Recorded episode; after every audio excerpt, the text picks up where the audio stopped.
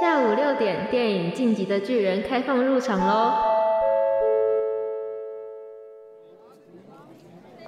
一到十五号左边入场，十六到二十号入口在右边。小姐，您的座位右边进去哦，谢谢。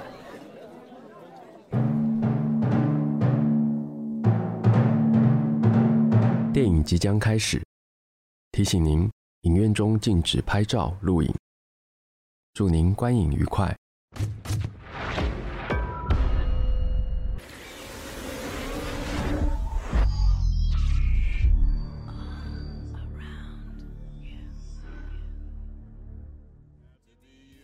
那一天，同学们回想起被编剧支配的恐惧。我是大可，《晋级的巨人》这个节目是邀请到世新中文系热门抢手的剧本写作课的邦梦德老师，带领大家一起朝剧本世界一探究竟。我们每周三五晚上六点，可以在 Apple Podcast、Spotify、SoundOn 以及世新电台的官网上收听。也可以关注世新广播电台的 Instagram 和 Facebook，获得第一手资讯。大家好，我是鲍孟德。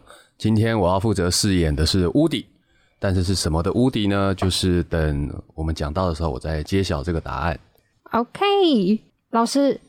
我们这一集的标题说，好的电影一定会有好的场面。是的，那这里指的场面是那种很奇花的吗？还是那种令人印象深刻的场面呢？呃，我觉得一开始哈，我们要先来定义，就是场面到底是什么。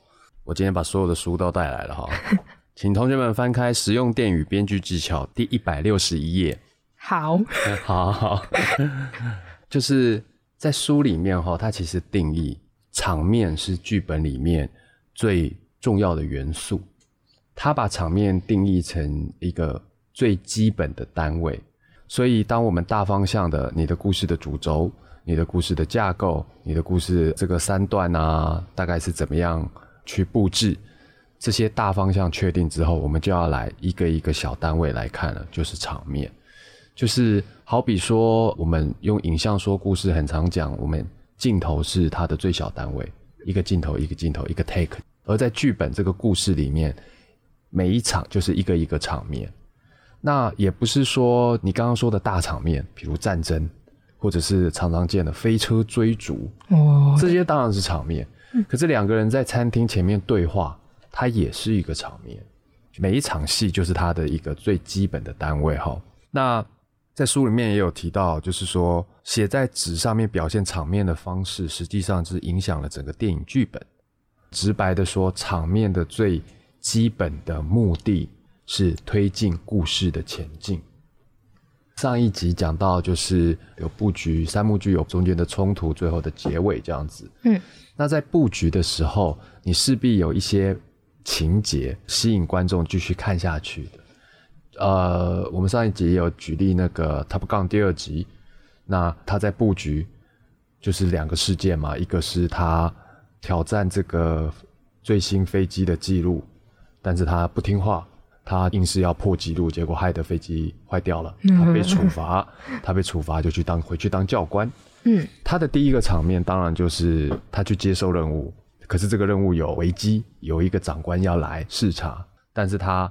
后来失败，再失败在他自己的个性问题，那这当然没有问题。但故事就继续推进了嘛，他被处罚了，那我们就要看他被处罚，处罚到去当教官，他会发生什么事呢？我们就开始进入了这个故事。所以场面它最基本的一个定义，最基本的一个功能啊，就是要推进故事的前进。而前进到哪里呢？我们要一步一步的走向我们已经心中想好的结局哦，不要再迷路了。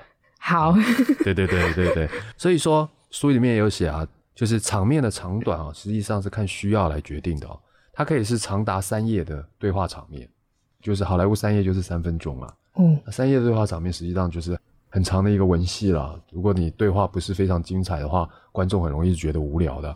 那当然也可以是汽车在高速公路上面飞驰，或者是打斗啊，或者是武功那种。武功的，对对对。对答那些都会是一个场面哈，所以我们在写作的时候，应该是有一个最基本的要遵守的规则啦。场面它的最基本元素只有两个，一个是时间，一个是空间。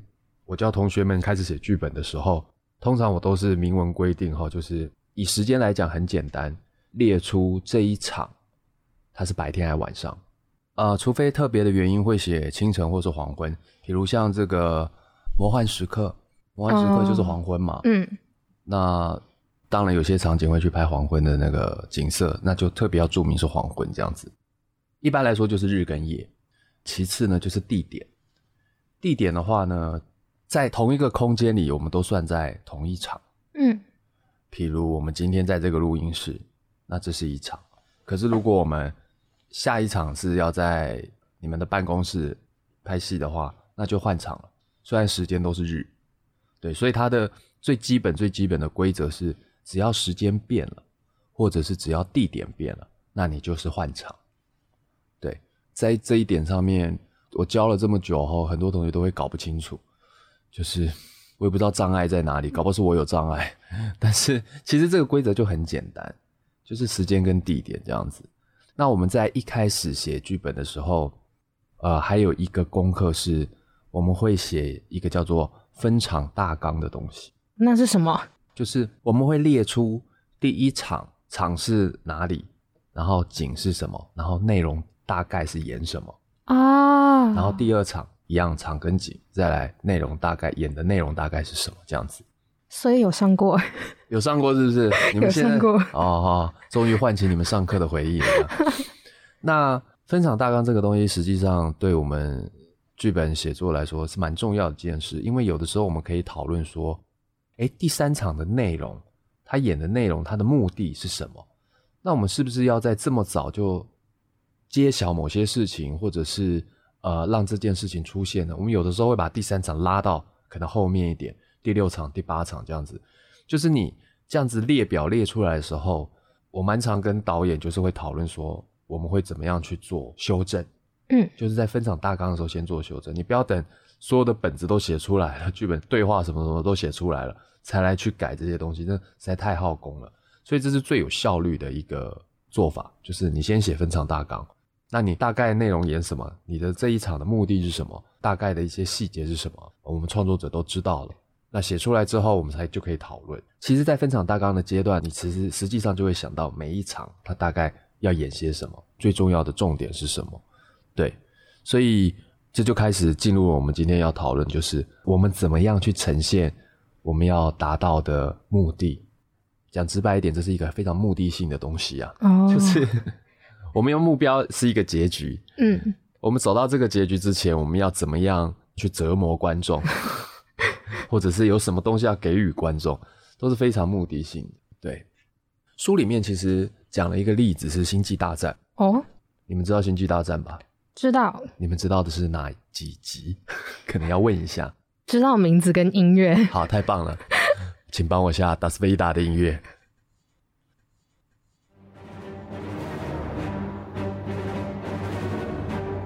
噔噔噔噔噔噔噔噔噔，好，太好了，嗯，走，慢慢帮我下这个音乐。以前也是星战迷啊，简单的介绍一下，七零年代多的时候，他是先出所谓的《星际大战》三部曲，但是这三部曲在整个篇章里面，它是四五六集。哦，我小时候看的实际上是《星际大战》，然后《星际大战》的《帝国大反击》，再来《星际大战：绝地大反攻》这三部。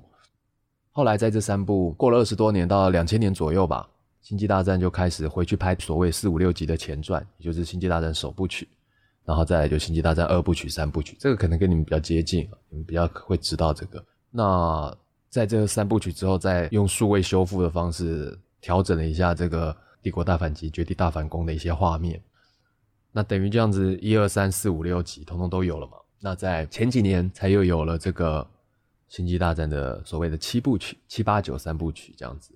诶，第九部曲哦，第九部曲出了，他遭到我已经忘记他有第九部曲，但是七部曲是算好看的啦。我自己是还蛮喜欢七部曲。我举的例子就是以七部曲来举例好了，嗯，就是跟各位比较接近。你们有看过吗？星际大战七部曲？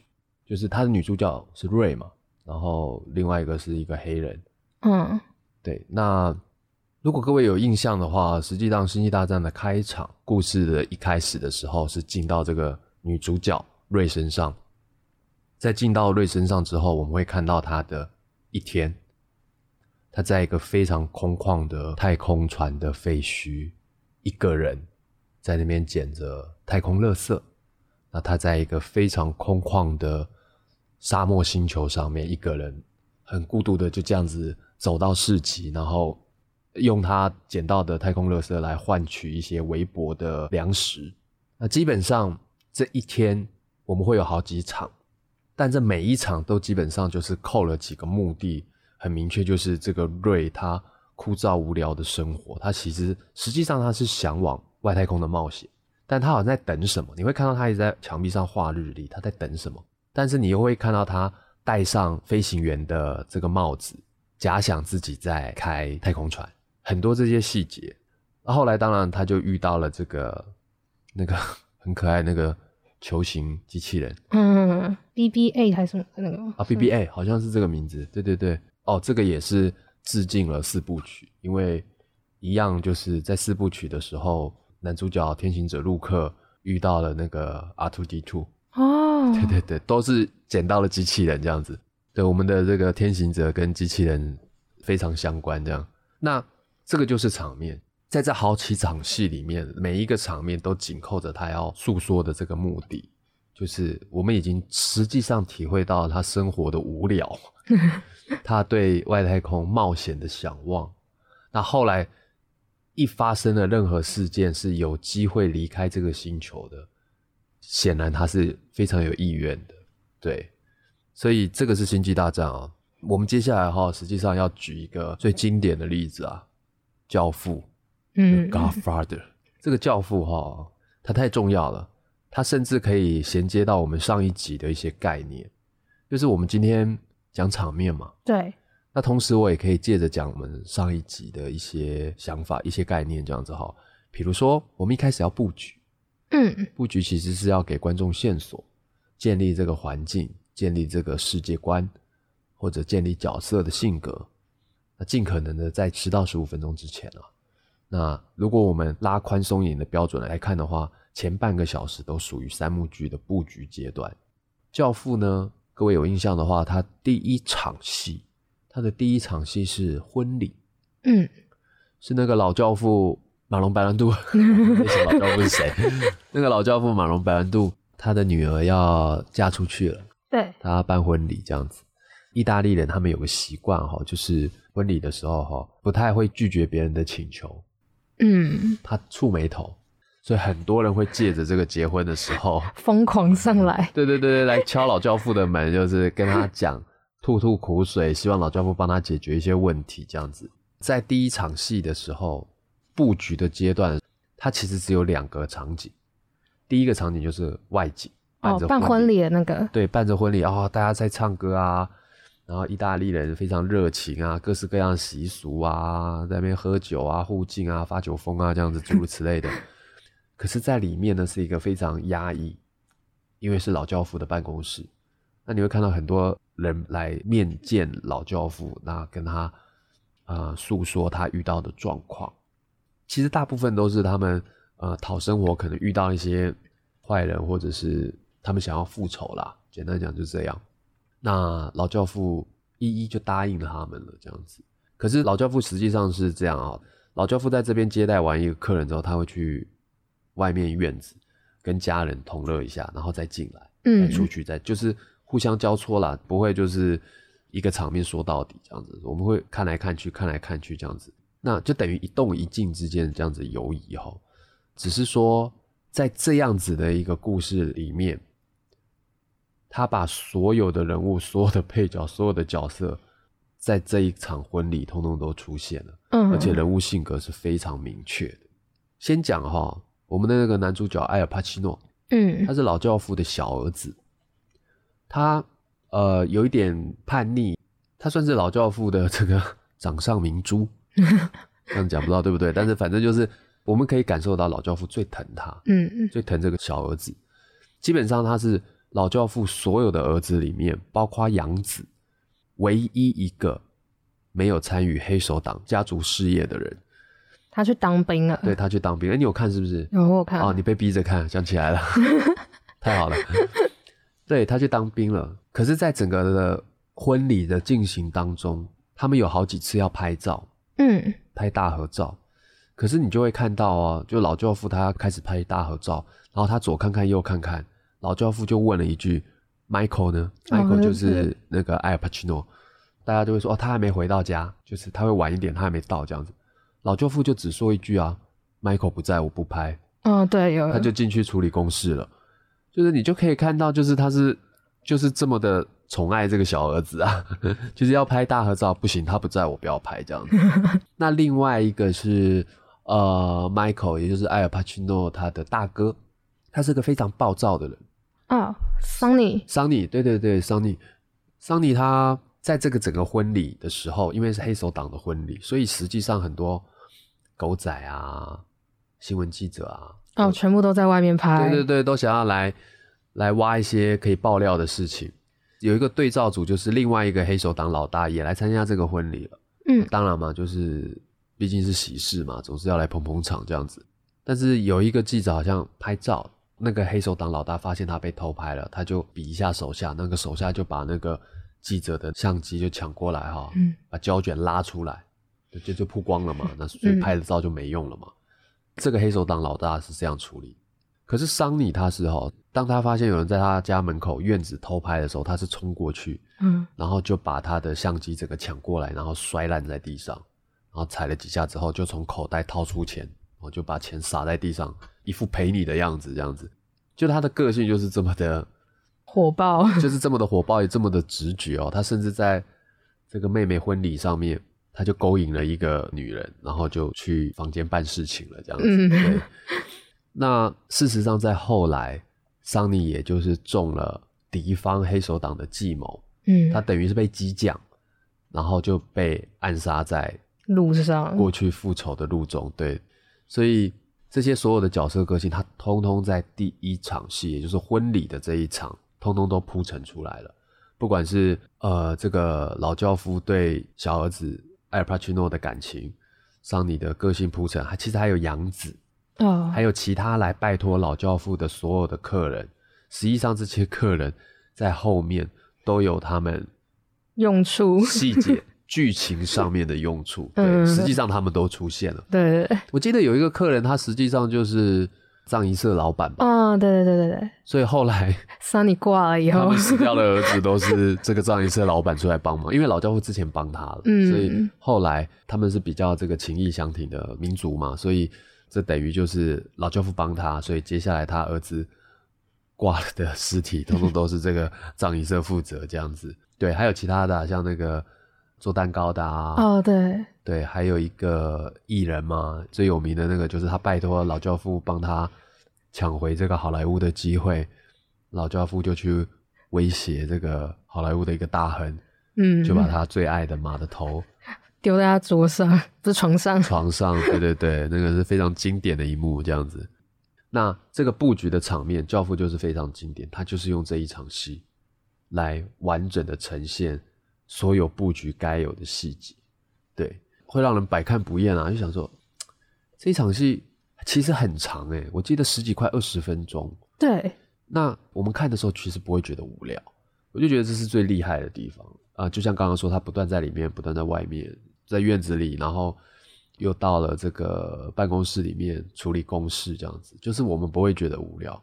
再回到我们上一集也有讲啊，就是首尾呼应嘛。嗯，我们在开头的时候有看到这个老教父在处理他的公事，在一个很压抑的这个办公室里面这样子。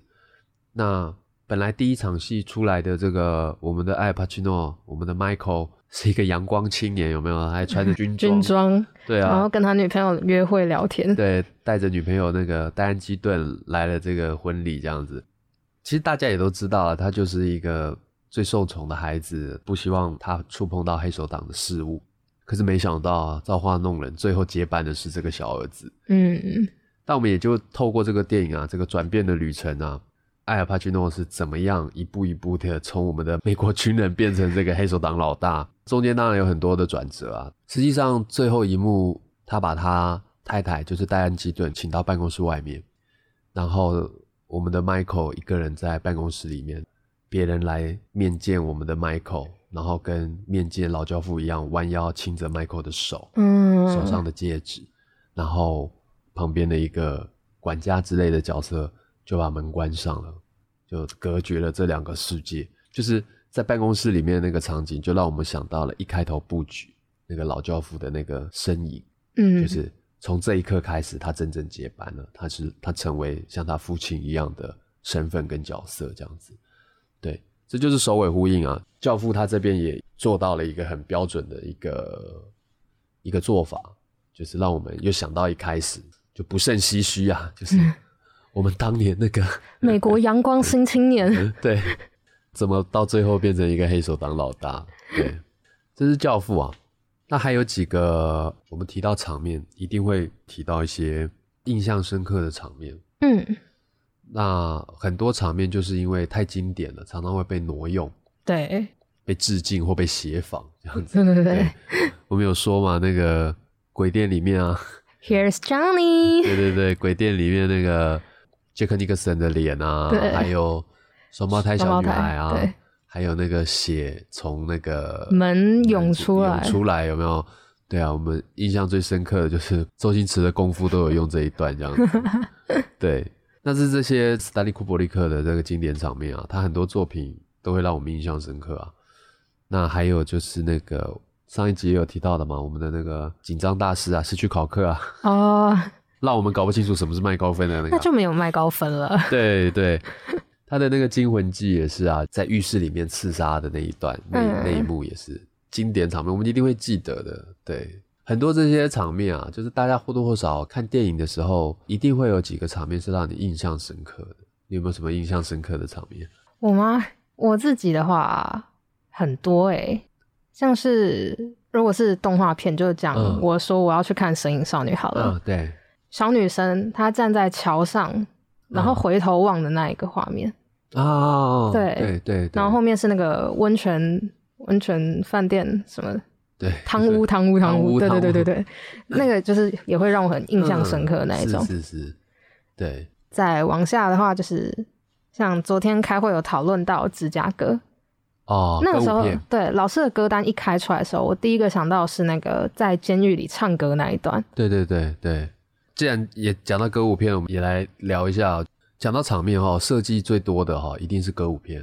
嗯，歌舞片它每一首歌基本上就是一个很特别的场面，展现给你看，明确表达出 他这一场戏的目的，这样子，用一个很绚烂的一个一个手法哈，明确的告诉你此处是重点，麻烦看一下这样子。对 看看他们唱歌跳舞这样子。那歌舞片这么多经典哈，从《万花嬉春》啊，到那个芝加哥啊，再到现在《越来越爱你》这么多歌舞片。那实际上，芝加哥是我一直以来最喜欢的歌舞片之一啊。它也是大概两千年左右的作品吧，我印象中零三还是在那之前的样子。大概就是那个那附近。对，那对你们来说当然是早期啊。啊，甚至还没出生，可对能对对对。可是，在他的叙事手法上面哈，已经非常成熟了。当然，这必须要说，他本来是百老汇的音乐剧，音乐剧，那导演就是 Bob Fosse，Bob Fosse 也是另外一部歌舞片的导演，叫《酒店》。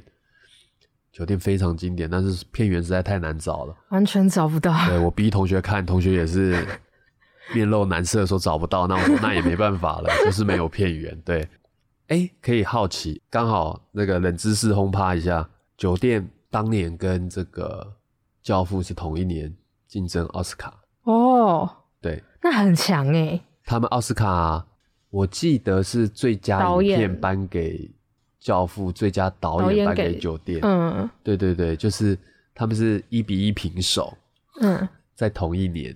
对，生不逢时啊！我跟你说，有我那时候在查酒店相关资料的时候，哦我有查到这一条，我想太强了吧。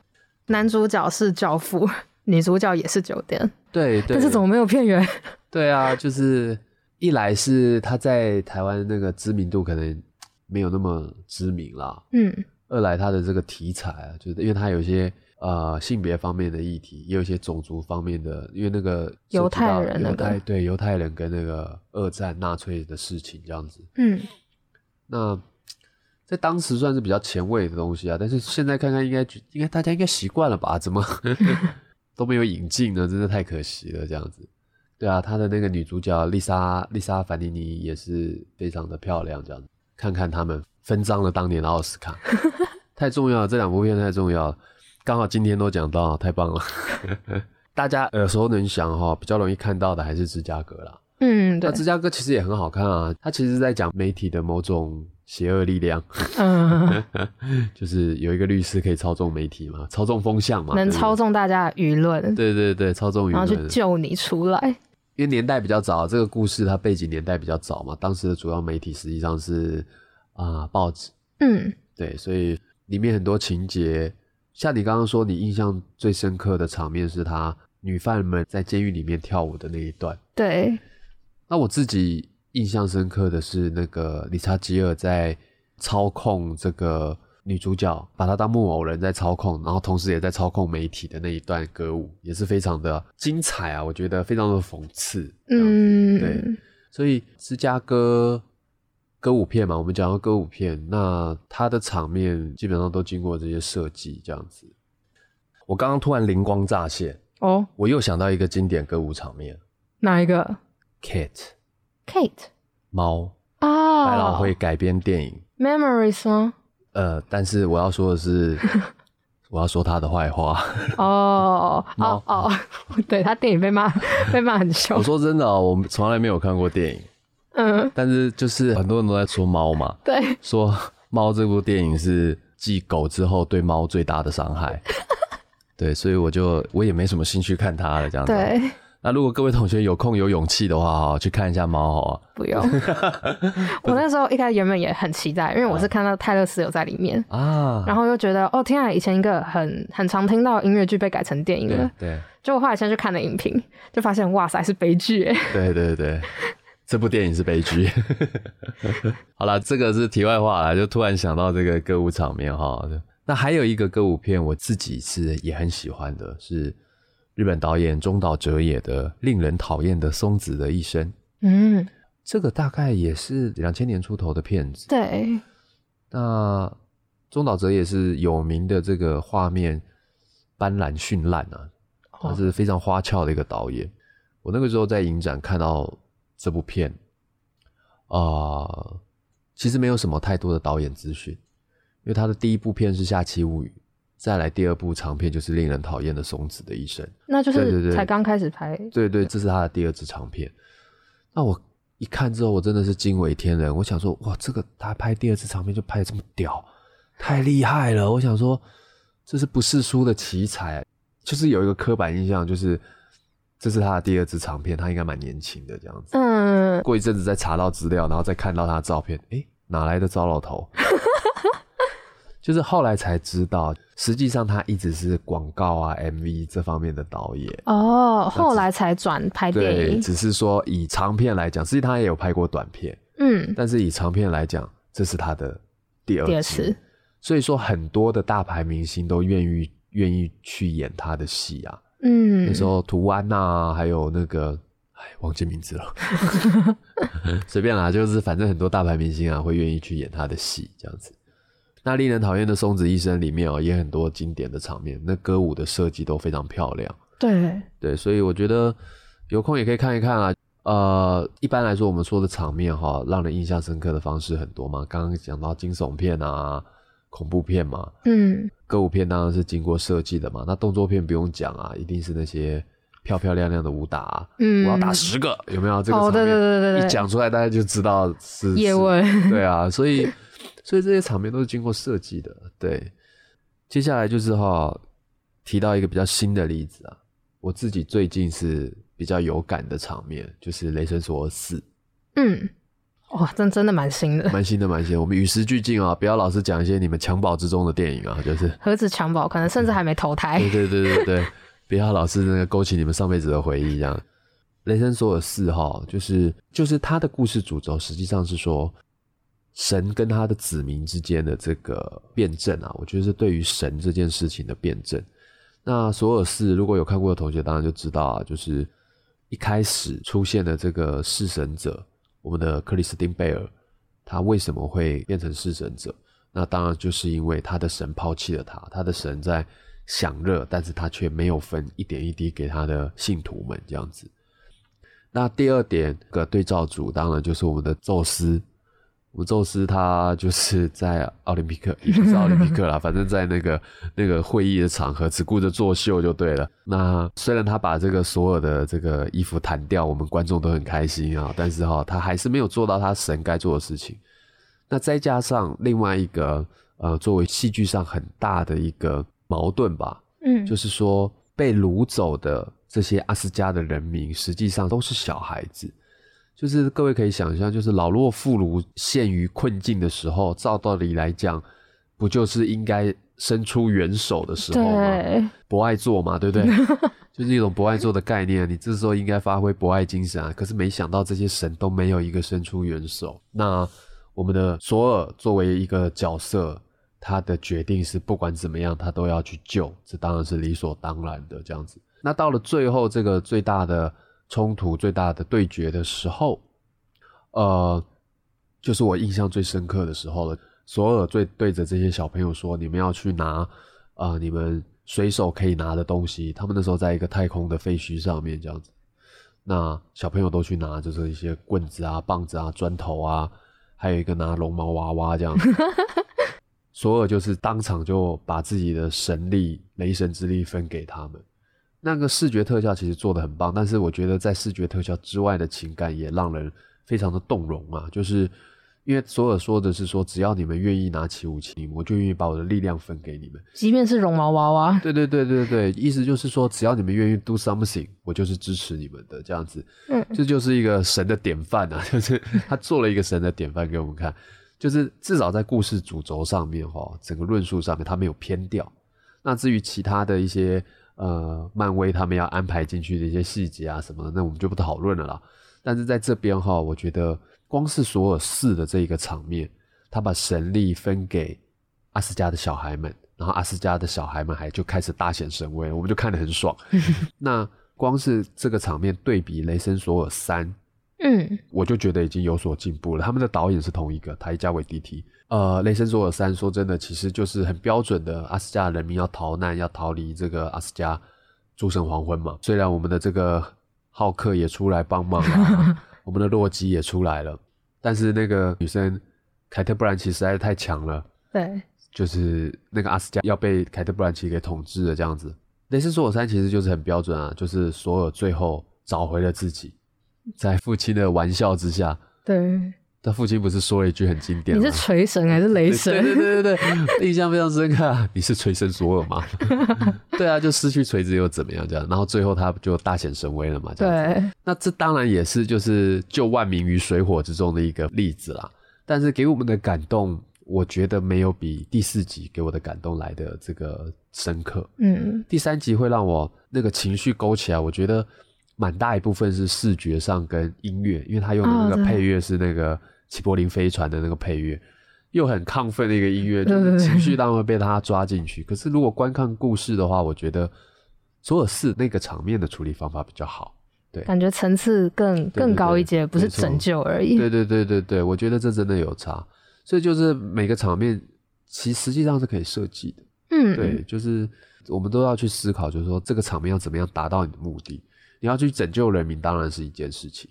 可是达到这个目的，怎么样可以做得更好？嗯，我觉得这都是创作上面要去一直思考的。对，那最后呢，还有一个这个我们不可避免的哦，与神同行啦。哦，对，应该是这样讲哦。我们在开会的时候，我蛮常跟大家提到的，就是说，因为韩国电影实在太标准了，那他们这几年来已经是我们这个亚洲的霸主了。真的是不讲他们都不行，有点那个 心情有点不开心这样子，对对对。但是我说真的啊，《与神同行》第一集的时候，我看的也是非常享受。嗯，对，就是当然也是不免被他逼哭了几滴泪啦，这是真的是觉得很过分这样子。《与神同行》里面，他不是一关一关的，就是要过关吗？嗯，对，审判，对嘛？一个一个审判嘛，也是有设计一些大场面啊，就是我记得。有一个地狱，不是推着滚轮，然哦。后偷懒的人就被推下去嘛？对，然后还有在过河的那个呃画面那对种，对。对，我觉得各式各样的这些设计的特效场面，可是对我来说都没有最后、最后、最后跟情感有关的那个我们的主角跟妈妈的那个场面来的印象深刻。哦。对对对，就是当那一刻揭晓，原来妈妈早就知道儿子要杀他了，但是什么都没有说，他早就原原谅儿子了。我老天啊，这个哭这个烂了。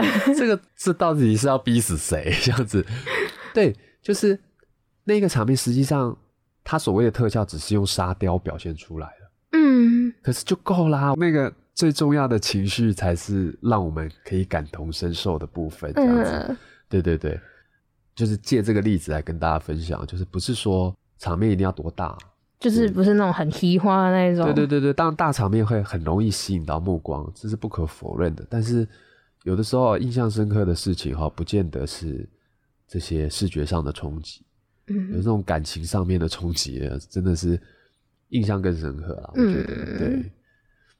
还有一个例子哈，是属于我个人的私房菜。哦 我今天一开始说我要当乌迪嘛，哦，对对对，我终于，我现在要来揭晓了，我到底是什么无敌哈？我个人很喜欢一个导演哈，伍迪·艾伦。对大家如果对他不陌生的话哈，不陌生的原因可能是他的这个性侵风波之类的哦 丑闻，但我是相信他的啦。也不过就是娶养女嘛，也没什么。对啊，但是不管啊，就是伍迪·艾伦他其实是一个很天才的导演。他最经典的作品，我会我会还是比较推崇他早期的作品，比如说呃，就是七八零年代的安妮霍尔、开罗紫玫瑰，还有其他杂七杂八实在太多了，我实在是推不完吗？实在，因为他是一个非常多产的导演，哦，他的作品实在太多了。呃，他是非常有名的呃低成本导演啊。他在我想想看哈，你们对他应该比较熟的，应该是他前几年拿奥斯卡的那个《蓝色茉莉》吧，嗯，或者是《午夜巴黎》。啊啊啊，我知道，，对，那是他最近几年的作品。可是实际上，他最高产的那几年，那七八零年代，他大概一年都是一部电影。那真的很厉害对，对对对对基本上拍完一部就下一部了。对，他他自己是他自己是这样讲的，因为我他有一个纪录片，他自己有一个纪录，我去看，大意就是说，你拍十部总有一部会中嘛，对不对？就是乱枪打鸟的意思啊。而且他非常的省成本啊，他是大家最愿意投资的导演，就是哦因为他没有要要多少钱，他可能成本就是一两千万好了，一美金一两千万美金，在好莱坞这绝对不是大制作，嗯一嗯两千万美金是非常以他们这个院线的这个规模来讲的话，拜托那个不要说漫威，哈利波特都破亿了，对啊，对啊，所以你想想看，他们这个成本一两亿，然后他们回收至少要四五亿的票房，对，那个压力是很大的。可是乌迪艾伦就是一两千万就拍啊，嗯，回收四五千万，那个我记得《午夜巴黎》就八九千万啊，哇，哦，制片商削海了，好不好？这等于就是压到宝啊，对不对？怎么感觉很像老师前几集讲的那个港哦片那个年代？对？同样的概念，同样的概念，对对对，我们就如果是这个概念的话，我们的乌迪艾人就是我们的香港导演，但是一样啦，就是以制片方的这个思维就是这么简单，嗯。你嗯低成本高回收，这就赚到了。嗯。嗯对，那乌迪·艾人他的最有名的代表作是《开罗紫玫瑰》啊，但是这一部我要讲的《安妮霍尔》也是非常经典，而他跟我们之前有提到的、啊，就是所谓的好莱坞奥斯卡大满贯，嗯，他只差一部，他拿了哪那一部？他拿了那一年的最佳导演、最佳影片、最佳女主角跟最佳剧本，啊他没有拿最佳男主角。啊，因为他谁叫他自导自演？没有啦，我觉得他的表演风格不一定被主流评审喜欢啊。那我自己是很爱啊，他因为他是一个脱口秀出身的人，对。你就会看到一个糟老头在那边碎碎念，对对对对对，他他念整部哎，对对对对对，我也不知道是冷笑话还是算是什么笑话，就是看久了也蛮有感觉的，就是他独特的一种喜感这样子。那我自己是很喜欢啊、但是讲到我们这重点哈，他的场面表现，嗯。我说真的，安迪霍尔实在是，我为什么会特别挑他，就是他的创意，嗯他是用创意来让我印象深刻。他情况是这样哦，就是当时安妮霍尔里面哈，他实际上是讲他这个男主角啊，就是伍迪·艾伦，他跟安妮霍尔从相爱到不爱的一个过程。嗯，对。那哎，你有看是不是？今天早上边化妆边看，哦，好好好好好，感激。那在里面哈、哦，伍迪·艾伦就是一个假文青啊，对对对，简单讲可就一直一直在讲他的各种知识什么的，对对对对对。那但是他就会带安妮霍尔去看这个三个小时的这个纳粹纪录片。这哦，那超烦。有一次呢，他们排队嗯在买电影票，乌迪·艾伦跟安妮霍尔有一点小小的口角，嗯，基本上这就是情侣吵架。对，这一场戏实际上目的是情侣吵架，可是如果只是情侣吵架的话，非常的无聊。嗯但是乌迪·艾伦就设计了，在情侣吵架的时候，他们吵一吵，吵一吵，在他们排队的后面有另外一个人一直在大放厥词，说着传播理论的东西。哦，对对对对，然后乌迪·艾伦吵一吵吵，因为他们他顾及自己的面子，他又不会吵太大声，嗯，然后他一直听到后面在那边大放厥词，他一直翻白眼，然后他觉得超烦。他就一直在跟安妮霍尔讲一些酸后面的人的酸言酸语这样子。嗯，后来乌迪·艾伦真的受不了了，他就转头对他说：“你根本就不懂这样子，你哦刚刚一直在讲对麦克鲁汉，你真的懂麦克鲁汉吗？”这样子，然后传播学者就说：“有，我就大学我就是在教麦克鲁汉的传播理论，这样这样这样。”然后乌迪·艾伦就说：“你根本就不懂这样子。”然后他就跑到镜头外面，就把麦克鲁汉本人拉进来，抓出来拉进来。他说：“我把麦麦克鲁汉带来了，请请你说说看，他说的对不对？”这样子，然后麦克鲁汉本人就对着那个传播学者说：“你一点都不懂我的理论啊，这样子，你这样怎么可以在大学教书？”然后乌迪·艾伦就一副 “see see”，你看，I told you 这样子，就是你看这个场面，其实我觉得很妙。他的目的是就是一个情侣吵架的过程，他们的感情在后面是有其他的情节的。嗯，但是他为了不让这个场面无聊，他竟然设计了一段把后面有人大放厥词。可是我我觉得这个情况，大家或多或少心里可能会有一些共感吧，就是我们可能也有遇过类似的状况，所以我们可以体会伍迪·艾伦当时的心情。